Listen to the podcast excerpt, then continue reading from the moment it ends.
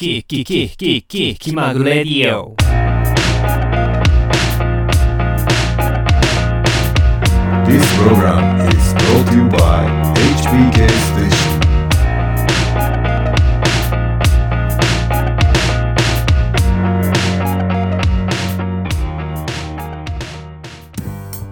キマグレディオ第7回配信始めてみたいと思います。気まぐれと言いつつも毎週ちゃんと更新している。気まぐれ度全くない、えーポッドキャストでございますけれどもまあ何回も言いますけどやり続けるということがどれだけ重要かということで、えー今回もやっていきたいと思いますけれども先日本屋に行きましたらですね面白いタイトルのものを見つけまして結局すぐやる人が全てを手に入れるという題題名でございましたけれどもまあ帯の方には仕事お金人夢。先送り人生から抜け出すには10秒あれば十分だ。っていうね。もう能力以上に結果が出る行動力の秘密みたいな本でございました。えー、と藤吉達三さんという方のね本みたいですけれどもまあたまたま手に取る機会があったのでさっとこう立ち読み感覚で立ち読み感覚でってなんだ立ち読みだよ。立ち読みで、え読んでみたんですけどね。まあ当たり前のことが書いてましたね。すぐやる人ねやるかやらないかの差みたいなね。当たり前のこと本当にやる人はやるよと。やらない人はグズグズしてやらないよってことが書いてありましたね。どうやったらやれるのみたいなことが書いてあったんだけどまあ基本的にどうやったらやれるのってことを知りたい人が読めばいいことでなかなかあのーフットワークが軽くない人はぜひ読んでみた方がいいと思います。ただやるやらないって言ってもあのー方向性が正しいかどうかっていうのもまた別の話なので何でもかんでもやればいいってもんでもなかったりするのが難しいところですよね、えー今日はね、えーどんなことやっていこうかなと言いますとまず先日あのー SF 短編一次選考受かったっていう話はしたんですけど最終選考に残る作品が発表されて、え自分の作品は残っていませんでした。残念。はい。まあでもこれに懲りずに、えータイミング見計らって、えーコツコツコツコツ小説なんかも書いていきたいと思ってますんで、えーまあいつかね驚かせられればいいなと思っております。はい。それも踏まえて今日はね今年こそ会えたらいいなあの人とっていうことで今年、えー響が会いたい人。ただただ一方的にでも響きが会いたいと思っている人を並べるコーナー行ってみましょう。はい会いたい人を並べていくコーナーやってみたいと思いますけれども。まあ会いたいって言ってもあのいつも応援してます。わ写真撮らせてください。わ握手してください。わみたいなそんなんじゃなくてですね一応響きとして、えーどうも響きです。となんだそれ。どうも響ですっていう感じであのー会えたらいいなっていう仕事の延長で延長線上で会えたらいいなと思ってるそういった人を並べていくコーナーでございます。なので、えー自分の価値上がれば勝ち上がれることができるこの世の中、えー自分の価値が上がっていけばもちろんそういった人たちと会うチャンスも増えるわけですよ。ちなみになんでこんなことやるかっていうとやっぱ目標とか夢とかを常に紙に書いて部屋に貼っておくとそれを毎日見て夢が叶うんだとかいう話をよく聞きます。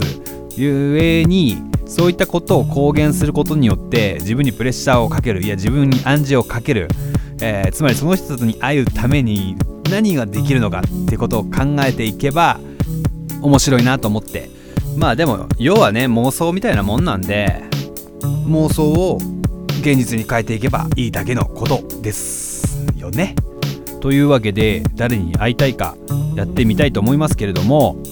最近読書ログなんていうものをブログのところにも貼っているんですけれども誰の本を一番読んでるのかなと思った時にダントツで一番だったのが、えー、角田光代さんなんですね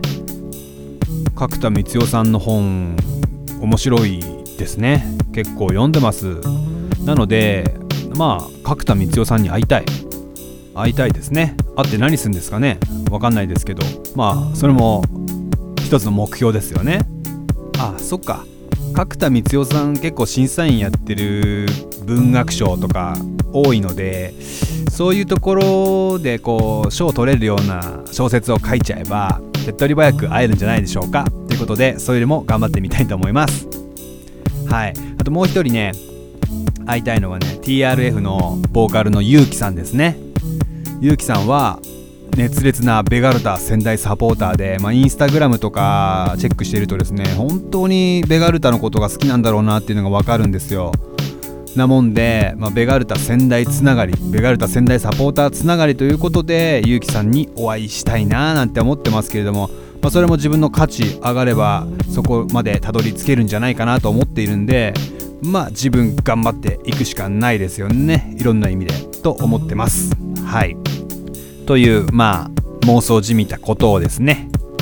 恥ずかしげもなく人前で言っておくっていうのは結構重要かもしれません。絶対実現させてやるっていうハングリー精神につながるかもよっていうね。でも何結局音楽作っていく感じじゃなくて小説書いていく感じなんですか？みたいなことになっちゃってるけど今。そうなんだよね。今最近その小説書くことが楽しくてそっちに重きを置いてるのは事実です。まあただ音楽も自分のタイミングでやっていきたいと思うし全然それはやりたいことをやりたい時にやっていければいいかなと思っているんでまあそのタイミングが来たら是非聞いてみてくださいって感じですけれども。まあ会いたい人ね2人しかあげなかったんですけど実際いっぱいいますよ。そりゃ壇蜜さん小池栄子さん。椎名林檎さん。薩川あゆみさん。河村優里選手。などなど。そりゃあげたらきりないし。ねそれただ単にファンなんじゃねえかよという話なんでね。それはまた別の話だと思うんでとにかく今やってること今やろうとしてることで先ほど挙げたお二人とぜひ会えたらいいなこの1年でとプレッシャーをかけていきたいと思いますけれどもこれまでもねあのー、そうですね。村上龍さんっていう作家の人とかに合わせてあげるよなんて言われたことがあるんですよ。ただ滅相もございませんって言ってね私まだまだそんなレベルじゃありませんよって言ったこともある あります、えー、クレイジーケンバンドのケンさんにのことが好きだっていうのをね知ってる先輩がねお響き紹介してやるよって言われたんですけどねいや滅相もございません。私はまだまだそんなところにはおりませんよと。ね一ファンとしては会いたくないですって思ってねあの先輩の手前ね申し訳なかったんですけど本当いいですよと言ったことがあります。もうちょっとねもうちょっと頑張ってね価値を上げてから出直したいと思ってます。